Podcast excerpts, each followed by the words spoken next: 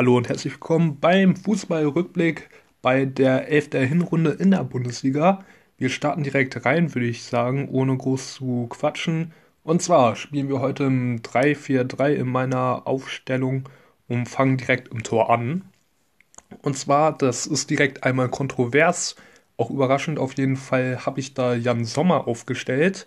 Hätte jetzt auch ein Case für Trapp machen können der zum Beispiel gegen Bayern ein Riesenspiel gemacht hat oder auch insgesamt in der Hinrunde. Oder Riemann zum Beispiel letztens auch gegen den BVB. Also das wären zwei Kandidaten gewesen, die auch sehr, sehr stark waren. Aber insgesamt ähm, habe ich jetzt Sommer aufgestellt. Also Gladbach enttäuscht ja in der Hinrunde eher, aber Jan Sommer eben nicht. Der macht seinen Job und ja, muss man sagen, mit 32 Gegentoren kassiert, ähm, die er kassiert hat, ist das die drittschlechteste Defensive der Liga aber ähm, ihm lag es durchaus nicht. Also ohne ihn sähe das äh, sehr, sehr, sehr viel schlechter für Gladbach aus, meiner Meinung nach. Also der hat da gut Schadensbegrenzungen betrieben. Und ich würde auch sagen, das ist mein Case sozusagen, dass ohne Sommer Hütter schon geflogen wäre.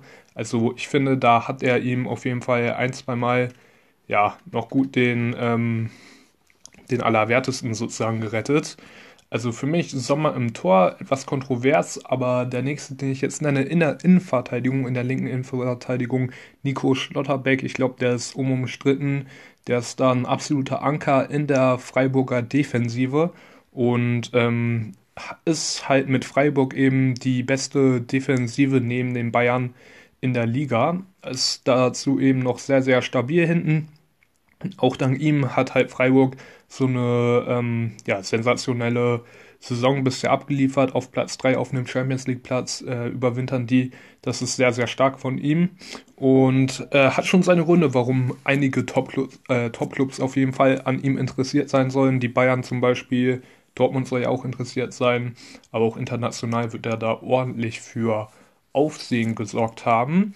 Zentral habe ich dann Guardiol aufgestellt, äh, die Karrieremodus-Legende auf jeden Fall, der dann immer im FIFA ordentlich Pace gehabt hat, hat man sich damals immer aus Zagreb äh, geholt. Jetzt hat sich eben in Real Life Leipzig ihn in dieser Saison geholt und ähm, er spielt halt eben richtig, richtig gut äh, für Leipzig in dieser Saison, auch wenn es für Leipzig an sich nicht so gut lief, aber Guardiol äh, wusste auf jeden Fall einzuschlagen als Neuzugang hat das sehr stark gemacht, äh, ist jetzt sozusagen immer in der Startelf drin, hat eine Startelf-Garantie. Eine gute Saison für ihn, vor allem wenn man halt bedenkt, dass der Junge erst äh, 19 ist. Dafür ist das auf jeden Fall sehr achtlich, was er da macht und hat noch ordentlich Entwicklungspotenzial. Der nächste in der Dreierkette ist Mavropanos. Ähm, der Grieche ist extrem offensiv stark, hat schon vier Tore, eine Vorlage in der Bundesliga-Saison abgeliefert. Ähm, das ist extrem gut für einen Innenverteidiger, macht sehr viel mit nach vorne mit und der hat auch so eine Fackel im Fuß, also das äh, Tor gegen Wolfsburg. Junge, das äh, war eine absolute Rakete, was er da gezündet hat. Das war sehr stark.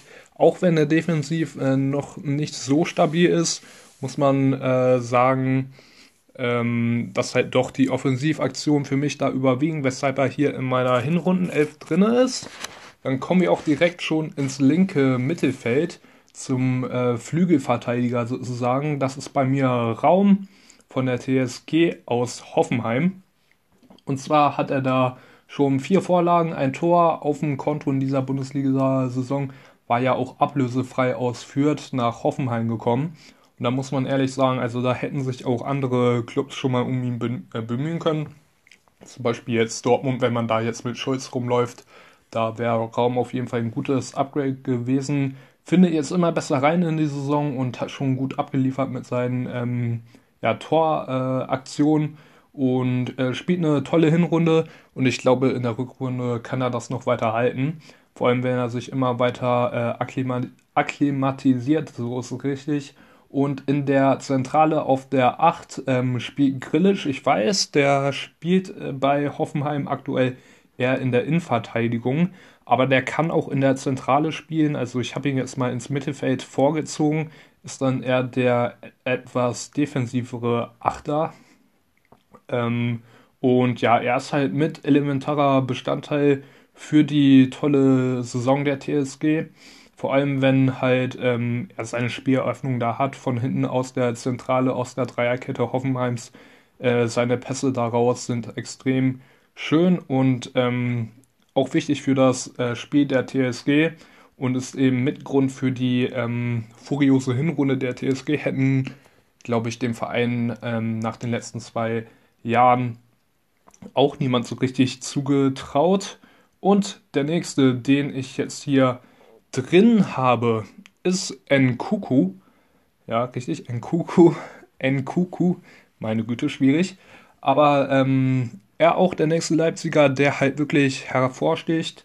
Er kann auch oder spielt öfters bei Leipzig jetzt auch im Sturm. Habe ihn jetzt mal auf die 8 gepackt, ist unsere etwas äh, offensivere 8. Und ähm, ja, er ist der Einzige, der da so mit raussticht ähm, aus dieser Leipziger Saison, die eher sehr durchwachsen ist. Spielt extrem stark auf, extrem viele Scorer schon gesammelt. Und da sollen ja schon einige Top-Clubs an ihm interessiert sein. City, Liverpool, da ranken sich ja schon die Gerüchte und ich bin mir sicher, dass er im Sommer auch nicht mehr da ist. Auch aufgrund seiner starken Hinrunde. So, im rechten Mittelfeld da habe ich Sané aufgestellt. Ähm, der hat sich äh, klasse rehabilitiert. Man muss nur am Anfang an die Hinrunde denken. Da haben ihn ja die eigenen Fans mit ausgepfiffen. Da dachte man gar nicht erst, dass es so stark ähm, er sich weiterentwickelt. Aber er hat sich extrem stark gefangen, ähm, spielt sehr stark auf und hat jetzt eben mit 10 Scorern in 17 Bundesligaspielen ähm, eine klasse Performance hingeliefert. Seine ähm, Toreffizienz könnte man auf jeden Fall noch äh, ein bisschen bemängeln. Also sein XG-Wert liegt bei 7, die Tore nur bei 5.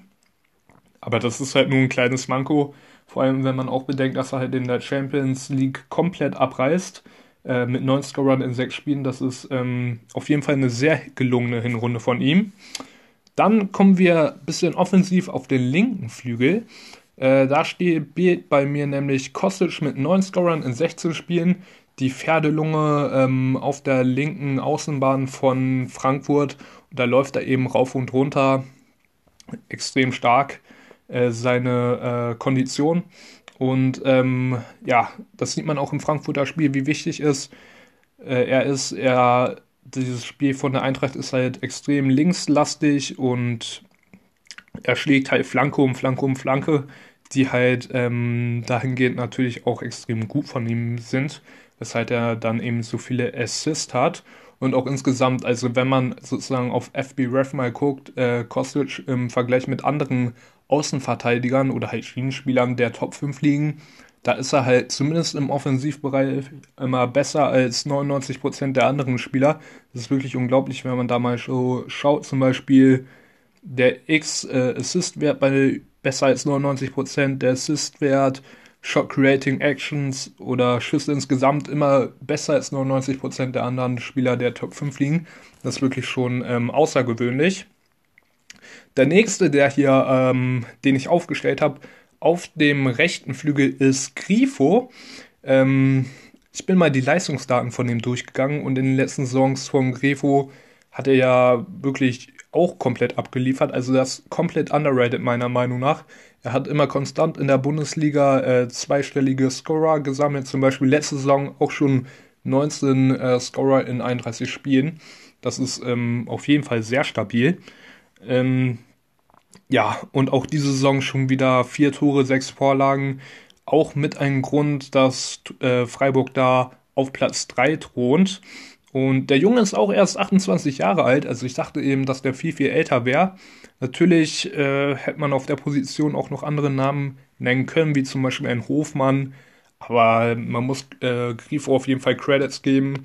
Auch ein Grund dafür, dass Freiburg so stark aufspielt, die Hinrunde. Deswegen eben Grifo auf meiner rechten Seite und im Sturmzentrum dann eben kein Haaland, kein Schick, sondern Lewandowski. Und ja, was soll ich anderes sagen? Also an dem führt halt kein Weg vorbei. Ist äh, Teil dieser brachialen Bayern-Offensive, die mit äh, 56 Toren natürlich absolut alles zerstört in der Bundesliga. Lewandowski steuert dabei 19 Tore hinzu in 17 Spielen, zerschießt die Bundesliga und hat wieder meinen Gerd Müller-Rekord letztens erst gebrochen mit 43 Toren in der Bundesliga in einem Kalenderjahr. Ja, was soll ich dazu sagen? Also einfach der beste Stürmer der Welt momentan, somit eben auch der beste Stürmer der Bundesliga und der Hinrunde, hat er es wieder gezeigt. Und das ist meine Bundesliga-Hinrunde. Falls ihr irgendwie andere Meinungen habt oder die weiter auseinandergehen, könnt ihr mir das gerne in die Kommentare schreiben. Und ciao.